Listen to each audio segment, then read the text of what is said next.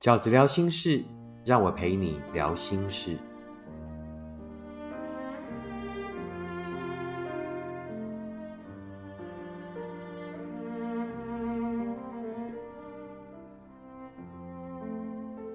大家好，我是饺子。今天饺子聊心事要跟大家聊的题目是：他说的是真心话还是气话呢？先念一封读者的信。饺子哥你好，远距离长跑多年，最近刚新婚就遇到问题。我今年搬到先生家乡，跟公婆、小姑同住，生活跟工作都不太适应。在低潮的时候，几乎每天都会落泪，先生都会直问我，跟他在一起是不是不快乐？最后演变成他一直讲，我一直落泪，不知道该怎么回应。他甚至讲了很多难听的话，这样的流程大概发生了三四次。对于一部分难听的话，他讲完隔天都会特地跟我说，那是他理性分析后的结果啊。譬如我搬回娘家住就会离婚，离婚呢对我不会比较好，或者是反正呢他第一任女朋友也是交往多年，分手以后他马上就找到下任了，诸如此类的话。他就改口说是想要吓我说重话，目的是不希望我搬回娘家。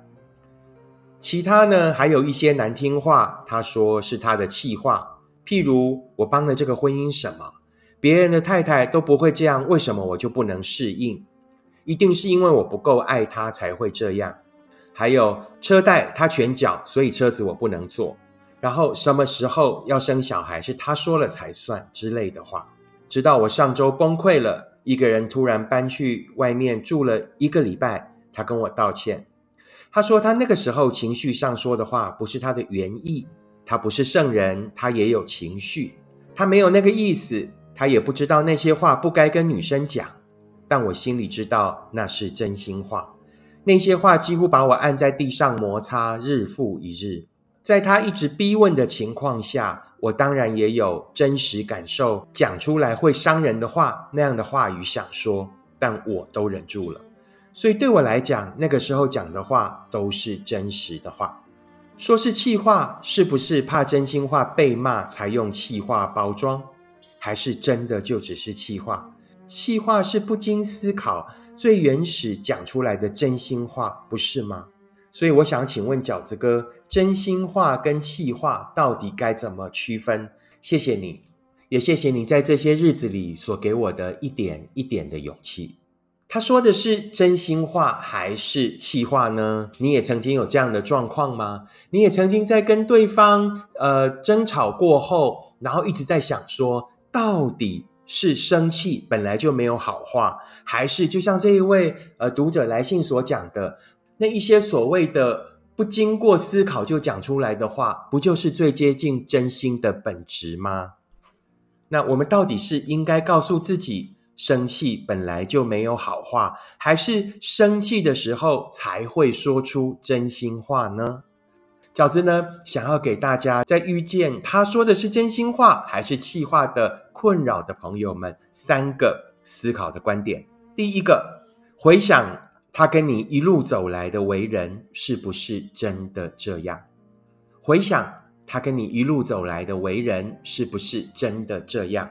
的确，在争吵的时候呢，话无好话。与其呢，要对方告诉你说他讲的到底是气话还是真心话，对不对？只有对方可以当包青天，那所有的人判案一定都是都是判自己比较好嘛，对不对？一定都说那是我的气话。我觉得，与其执着在。他到底说的是气话还是真心话？要他给你一个回答，倒不如我们自己亲自来办案。在办案之前，先记得告诉自己，不要钻牛角尖，不要以此类推。什么叫不要钻牛角尖？就是呢，你可以生气，但不要越想越气。你当下可以因为他的那一句话语而生气而争吵，没有关系。但是呢，绝对不要把那一句话呢无限延伸。变成说哦，他讲那一句话哦，就由此可证他是怎么样怎么样的人。然后呢，以此类推啊，他讲了这样的话，那代表呢，他一定有什么样的心态，往这个方向呢，由钻牛角尖出发，然后呢，感情可能就从这一次的争吵里面开始出现了裂痕，没有修补，然后就从此呢越破越大洞，两个人的距离呢就从此拉开，然后越离越远。所以饺子呢会建议，就是说你应该回头去思考，我跟这个人交往一阵子了，有一段时间了，在过程里面眼见为凭。就是他到底是一个什么样的人？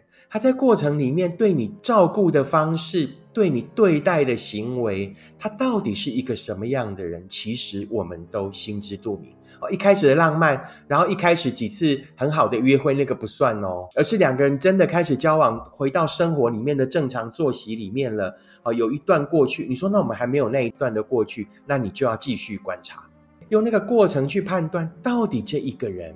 是不是如他所讲的话里面的这么难听？然后呢，把你讲的这么不堪？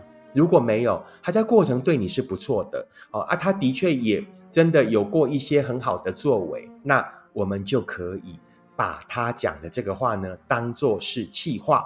我们要自己办案，不要由对方来决定，好不好？这饺子想要给到底他讲的是气话呢，还是真心话的第一个思考的观点，就是回想他。这一路走来的为人是不是真的这样？第二个饺子想要提供的观点是，就算是气话，也要在事后心平气和的告知对方你的感受。即便两个人呢在争吵过后，那对方呢啊，或者你定义这就是气话，那或者对方告诉你我这就是气话，不是我的真心话。即便如此，气话一样是伤人的话。所以在彼此都心平气和了以后，应该要好好的告知对方，承认你的虚弱没有关系，不一定每次的沟通，既然已经心平气和了，你可以承认你的虚弱，承认你在听到这个话语的时候，这个话语对你所造成的伤害点在哪里，要讲清楚，伤害是什么，要说清楚，并且清楚的告知对方说，可不可以不要再这样伤害你。若你在过程里也伤害了对方，也应该要虚心的啊提出你的歉意哦，这样子的沟通，这样子两个人的争吵才会有意义。但是如果你在这样的沟通以后，如果你在事后心平气和的告知里面，已经清楚的告诉对方，这样子对你来讲是一种伤害。他就是你的软肋，你就是因为很在乎这一份感情，才会让他的言语对你造成伤害。在这样的情况下，如果对方呃明明知道你对这一份爱的在意，跟在他面前的脆弱的时候，可是下一次他依然顾我，他依然对你执行这样的伤害的时候，那不管他到底说的是气话还是真心话，其实都是一种霸凌。气话不是免死金牌。你如果每一次跟我吵架都要用气话羞辱我的时候，那你也让要让对方清楚的知道，他必须要付出代价，他不可以再这么做。不是因为我生气了，于是我就可以为所欲为。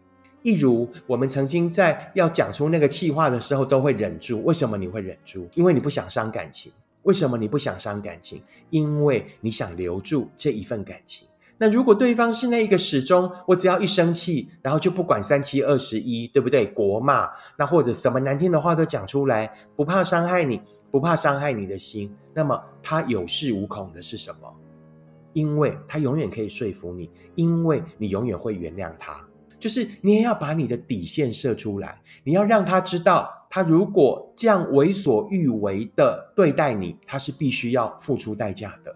而且不一定每一次的裂痕都是可逆的，好，这个在心平气和的时候，也要懂得告知对方。记得气话跟真心话都是伤害。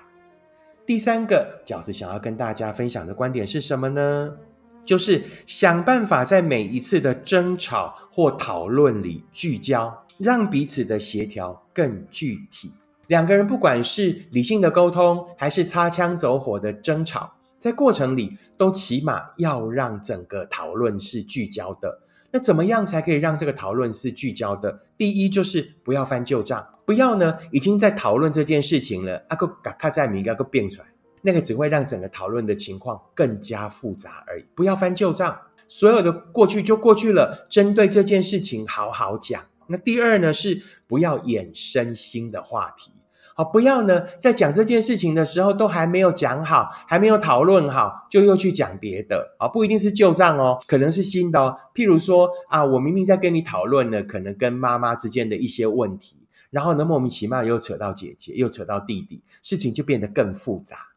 想办法在讨论的时候聚焦，即便争吵，也要让彼此理解到底我在争吵什么，到底我 care 的点是什么啊。这样才不会沦为谩骂，才不会沦为情绪上的彼此拉扯跟爆发。在这样的情况下，就比较不会衍生所谓气化的状况。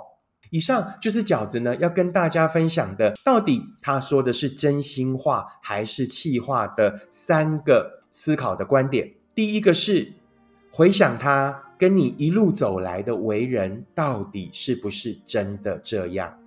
第二，就算是气话，也要在事后心平气和的告知对方你的感受。